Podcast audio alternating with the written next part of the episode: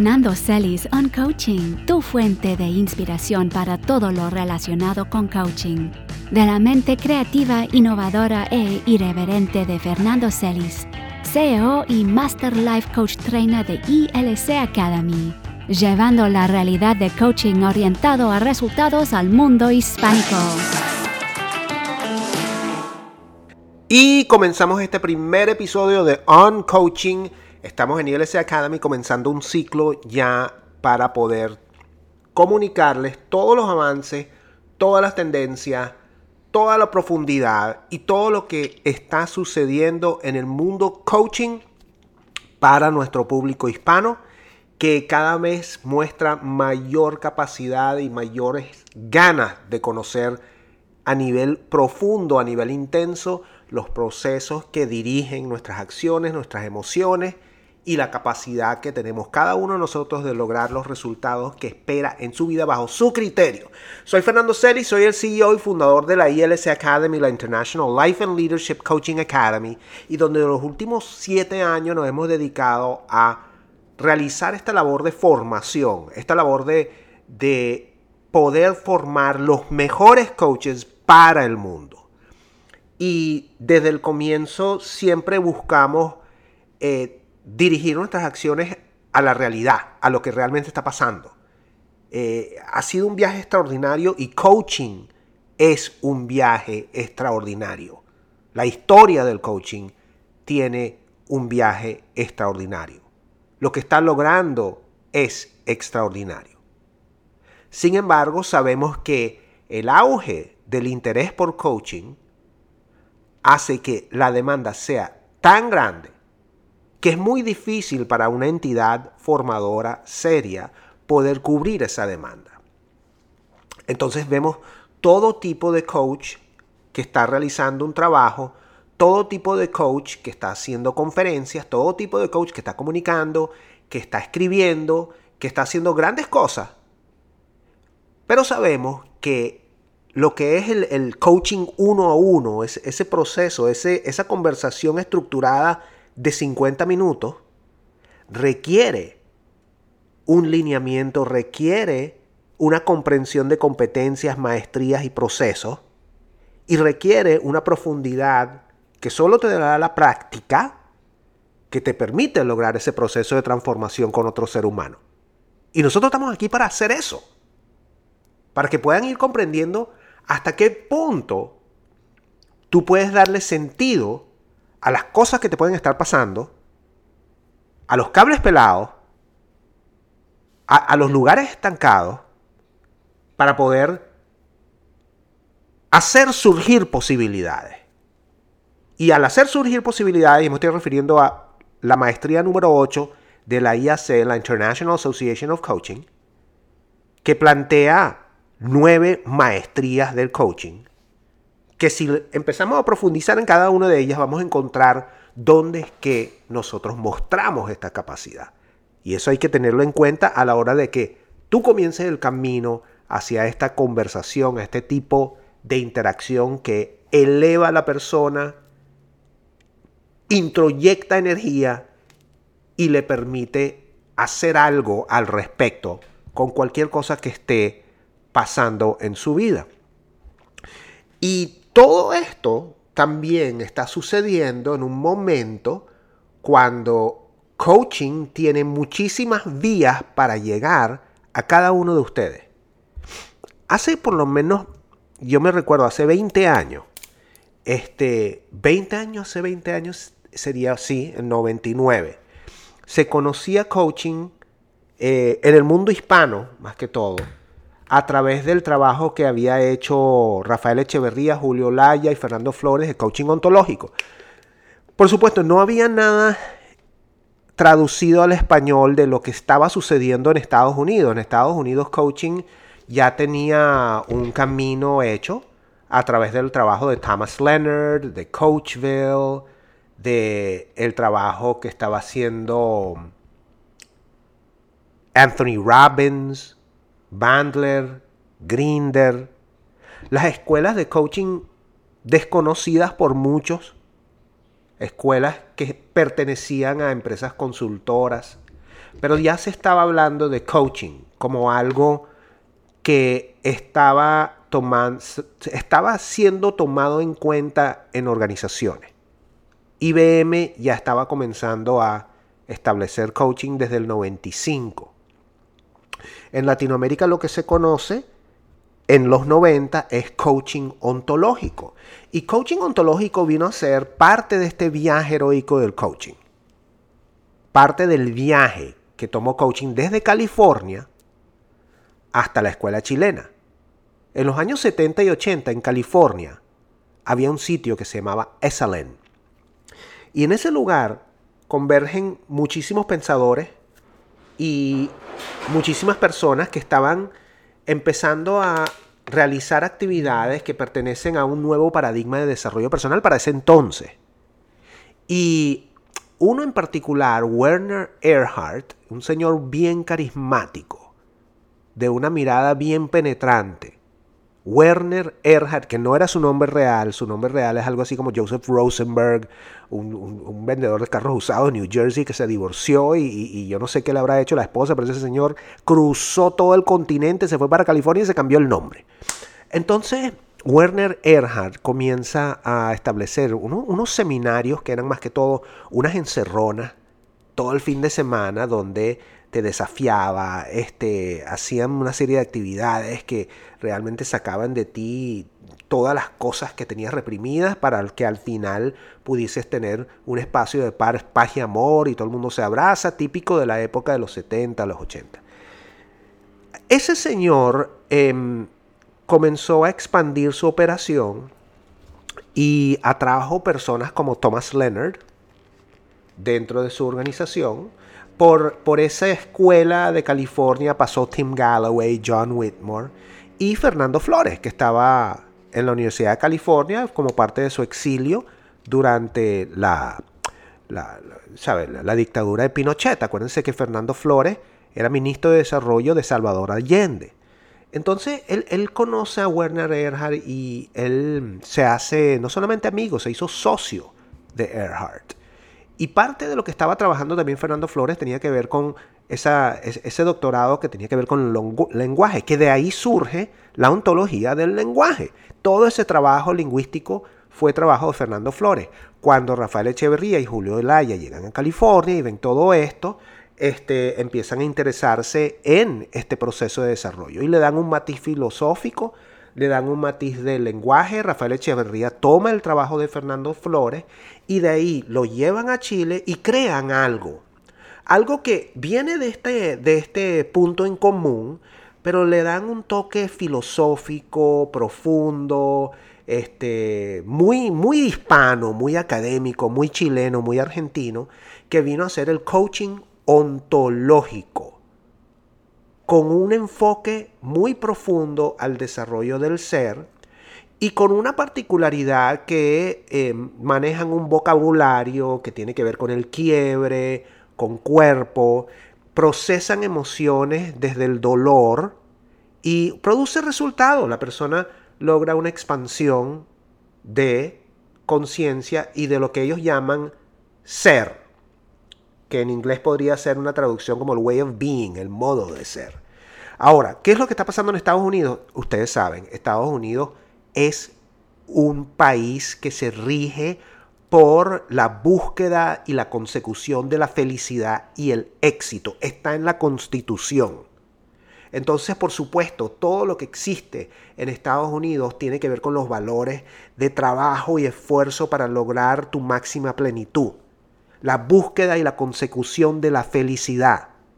El éxito al nivel más alto que tú quieras, tu imaginación es el límite. Entonces, este, este grupo de California comienza a explorar los procesos que rigen la excelencia. Siguieron más allá con la programación neurolingüística. Y luego llega Tony Robbins con un planteamiento de tu poder personal para lograr resultados.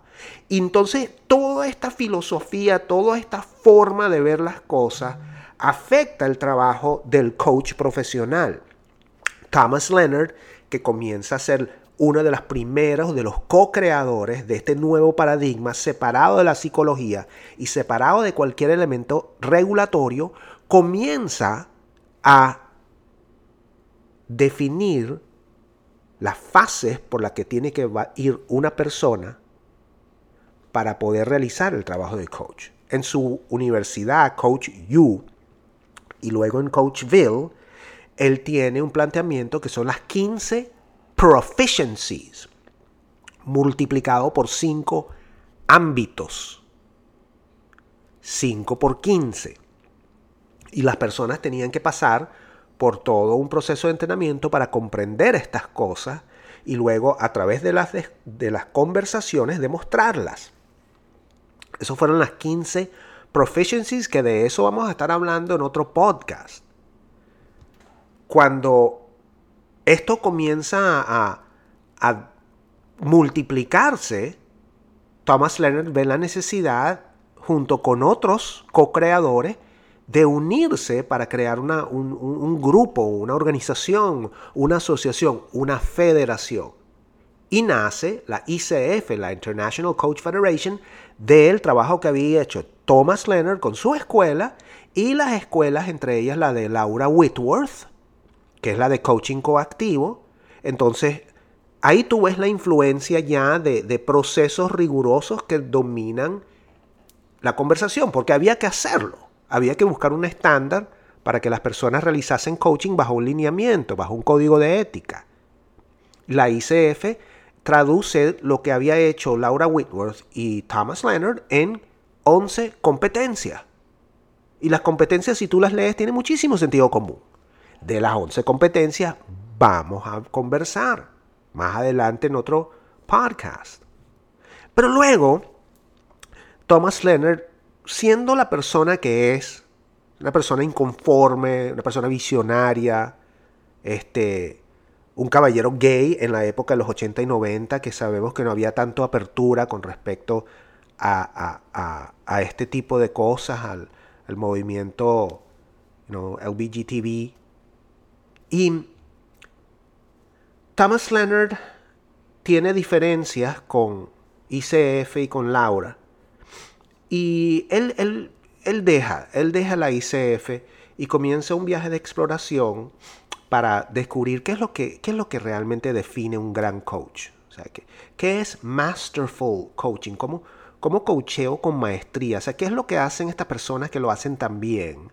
A diferencia de las personas que estaban aprendiendo como máquina, ¿no? Y de ahí surgen las nueve maestrías del coaching, lo que viene a ser hoy las nueve maestrías del coaching. Eh, a uno a tres meses antes de realmente lanzar la IAC, la International Association of Coaching, Thomas Leonard eh, le dio un infarto y se muere.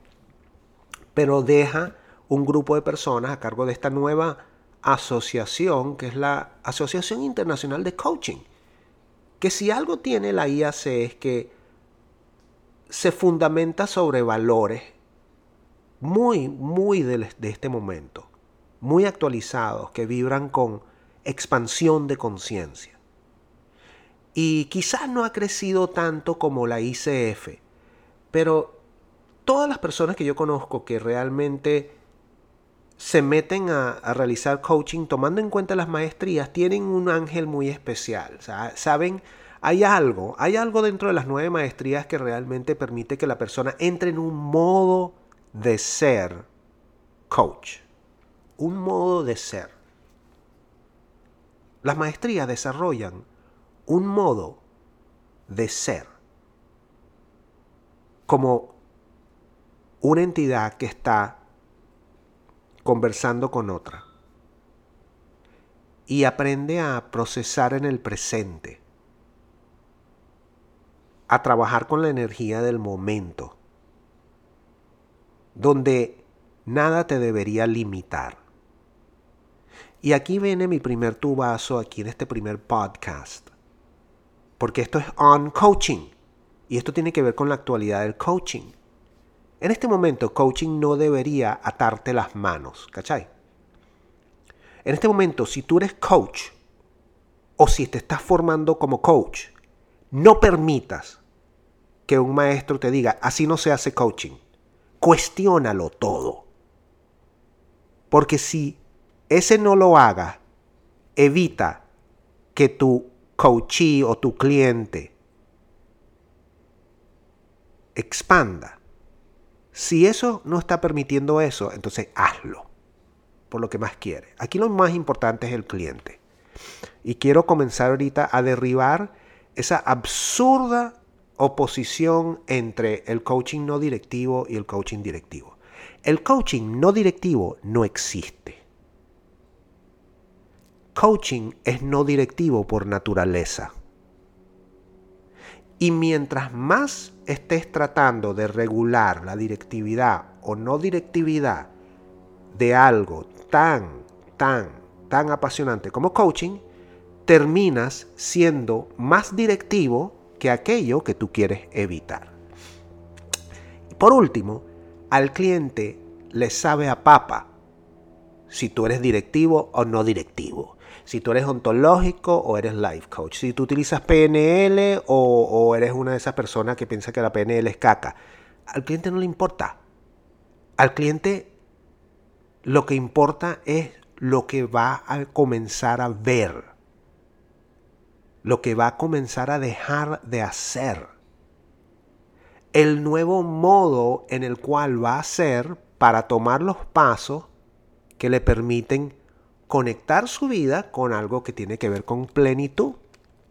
De eso se trata. Esos famosos breakthroughs. Ese elemento del breakthrough, atravesar, atravesar a través de la barrera. Eso es lo que sucede dentro de estas conversaciones que llamamos coaching. Y hoy estamos en un momento donde bueno, comenzar a ser coach es el mejor momento para entrar en este juego. Tenemos en septiembre un evento sin precedentes, el desafío coaching 30 días, donde de forma gratuita durante 30 días hay un maratón de más de 60 conferencias de los máximos exponentes de coaching del mundo. E-, es algo que se ha convertido en un evento sin precedentes hay lanzamientos, hay embajadores, hay voluntarios en todo el mundo. Estamos nosotros en la presencia de la posibilidad de escuchar a Jim Selman, que fue uno de, estos co-creadores que trabajó con Earhart, trabajó con Thomas Leonard, trabajó con Fernando Flores, con Elena Espinal.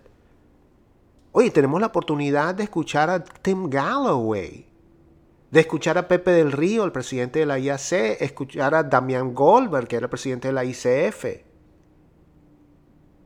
de poder, oye, escuchar las ideas de Alain Cardón, que cada vez son más voladas, cada vez que escucho a Alain Cardón, yo digo, este señor está fumadísimo, pero tiene sentido. Todos estos grandes exponentes del coaching ontológico y por supuesto del life coaching. Vemos a Ángel López en España, hablando sobre la pregunta primaria, que es una de las herramientas más poderosas que comparte Tony Robbins. Yo voy a estar el 18 de septiembre a las 7 de la noche hablando del breakthrough. Pero todo esto está al alcance de todos. Cuando en mi época, para poder certificarse en los años 90 con Newfield, había que pagar alrededor de 6.500 dólares que no era poca cosa en esa época y había, me recuerdo que había que viajar. Yo tenía un compañero, un socio que era coach ontológico, él tenía que viajar a Estados Unidos para ir a la presencial en Fort Lauderdale y después regresar y leerse una serie de cuestiones, después viajar a Bogotá. Y estaban las conferencias con Rafael Echeverría, toda esa época. A mí me tocó por otra vía, a mí me tocó porque una empresa en la cual entré donde yo aspiraba al cargo de profesor de inglés, al ver el desempeño me permitió ser consultor ejecutivo de cuentas, coach y trainer de un proceso de ventas que llamaban técnicas socráticas de venta, la empresa Communispond. Y ahí estuve seis años. Y durante esos seis años me interesé mucho en, el, en lo que es el, la PNL. Hice al final de los 90 un programa que se llamó Results 2000 donde habló Tony Robbins, donde, habló, habló, Larry King acerca de comunicación. Eran varios expositores, esos eventos que hacen aquí en Estados Unidos, que son como, como grupos de conferencistas todo el día. y, estaba Tony Robbins de moderador, y ahí comenzó mi interés por eh, comprender todo esto. Yo ya había hecho el programa de poder personal de Tony, luego hice UPW, luego hice el Date with Destiny, luego entré a lo que es Leadership Academy. Y luego vi la importancia de certificarse como coach. Al comienzo de los 2000, cuando después de haber permanecido seis años como coach de ventas, decidí formarme como coach a través de las enseñanzas en Coachville, que era de Thomas Leonard en esa época, y con la ICC, que es la de Joseph O'Connor. O sea, diría que esa fue una, una formación completa, pues, con nombre y apellido. Y lo que me di cuenta cuando tomé el programa de Joseph O'Connor era que yo tenía como un saco de legos, yo lo hago los legos. Era un saco de legos de tantas cosas que yo hacía y tantas cosas que compartía y un poquito de esto por acá, un poquito de esto por allá.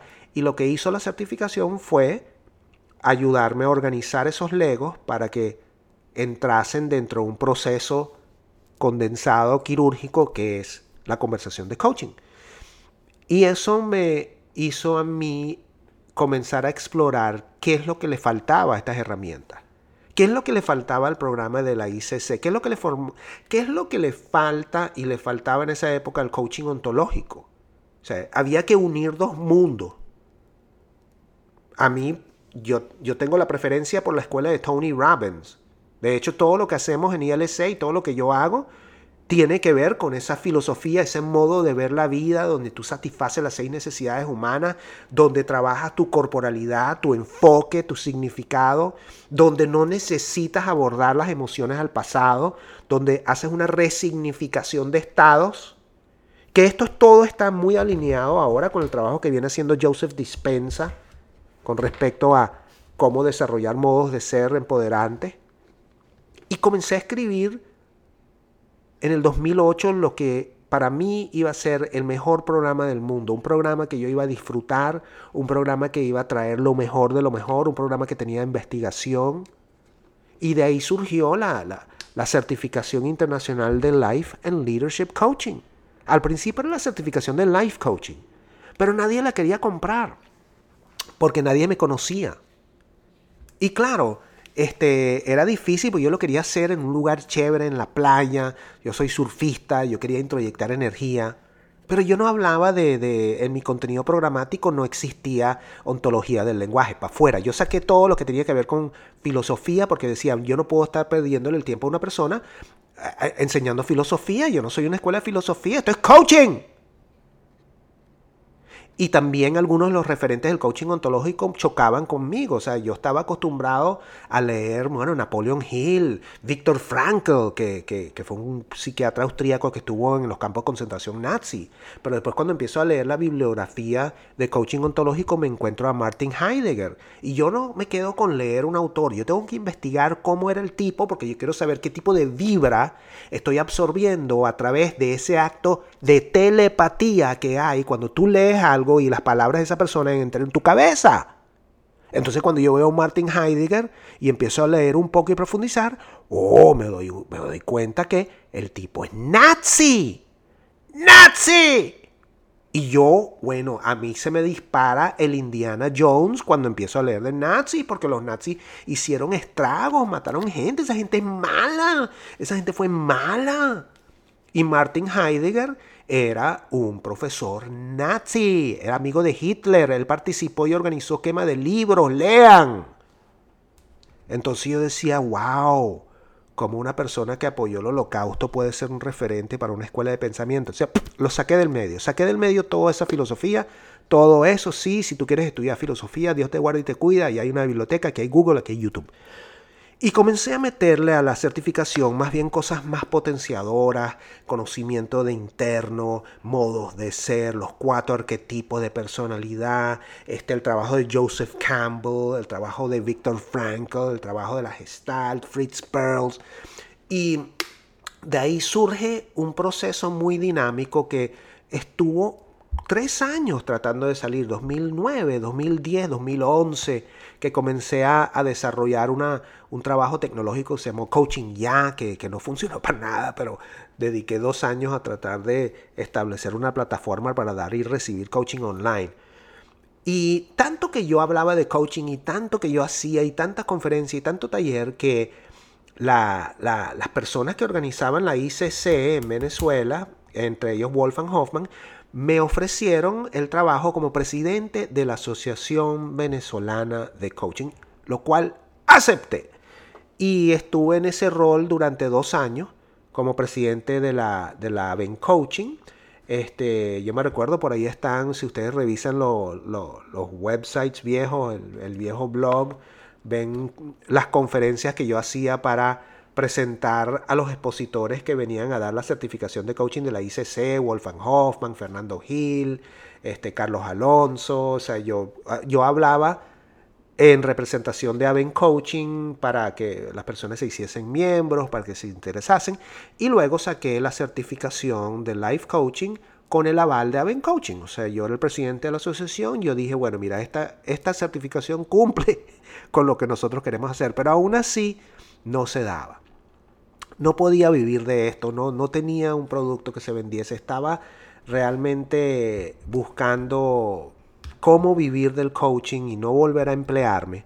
Y era difícil, fue difícil. Fue un año 2012 donde el proyecto de coaching ya que invertí dos años y todos mis recursos no funcionó, fue un fracaso. Eh, ya en el comienzo del 2013 ya estaba por colgar los guantes y buscar trabajo de nuevo en Communispond. Y tuve una primera entrevista de nuevo y estaba encaminado como para que volver a mi viejo trabajo de los años 90, donde sufrí muchísimo por la presión. Y en el año, en febrero de ese año 2013, eh, tuve una conferencia en la isla de Margarita que se llamó Líderes de Venta, donde conocí a Tilio Romero, a Emerson Ramírez, Jeremías Álvarez, Kiko Salazar.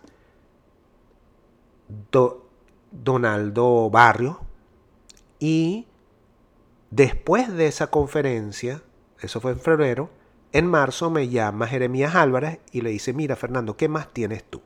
Y yo le digo, mira, yo tengo una certificación de Life Coaching. No es un proceso corto, son dos fines de semana de tres días, separados por un mes porque hay práctica. Esto hay que hacerlo bien. Y Jeremías unió un grupo de 20 personas. Y ahí comenzó nuestro camino de la certificación de Life Coaching. Y yo les digo algo, esa primera certificación de abril del año 2013 lo cambió todo. Porque a partir de ahí no nos hemos detenido y es como si la certificación agarró vida propia. Todo lo que estábamos haciendo en Margarita resonó con Venezuela, resonó con Latinoamérica, era una certificación diferente, era una certificación práctica, era una certificación donde los mismos coaches ontológicos me llegaban y me decían, Fernando, ahorita me doy cuenta, a mí no me enseñaron a coachar. Este, y empezaron a, a replicarse y a buscar más y a buscar más en una conferencia que di en Guatemala que me invitaron a hablar de esto logré la atención de Andrés Freudemer de Chile. En Chile ya llevamos 15 certificaciones, que ahora se dicta dentro de la Universidad Nacional Andrés Bello, que es el honor más grande. Acabamos de comenzar México. Y ha sido una labor que nos ha llevado a transformar realmente la labor de formación de coach. Y ahora nuestro foco está en la calidad de la instrucción.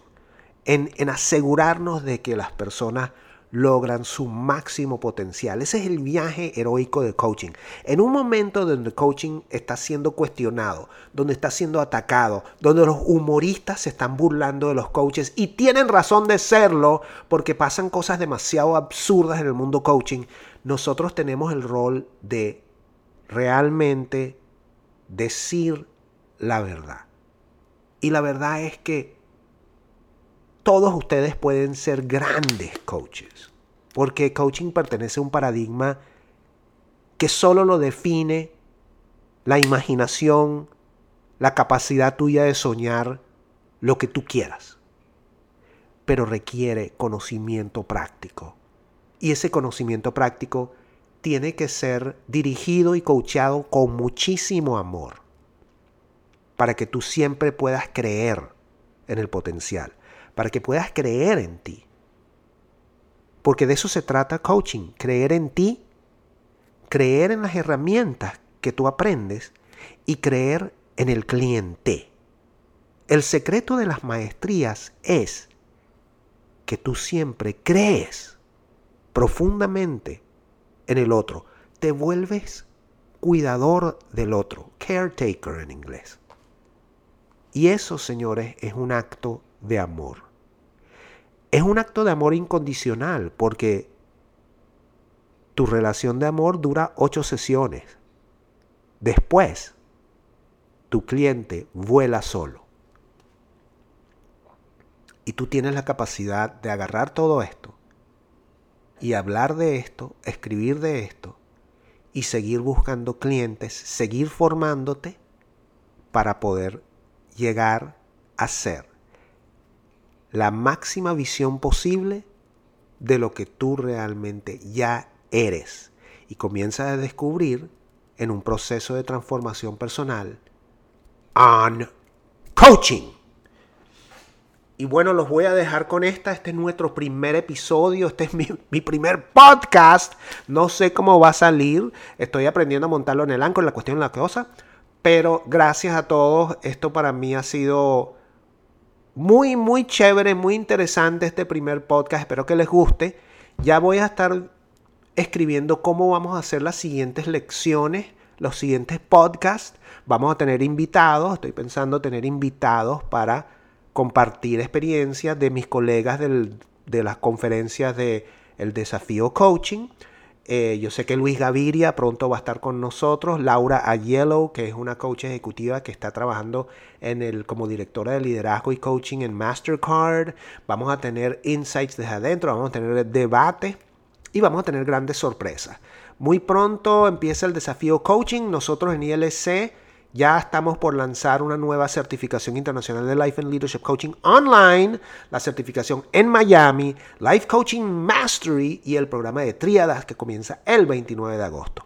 Gracias a todos. Esto fue On Coaching. Fernando Celis out.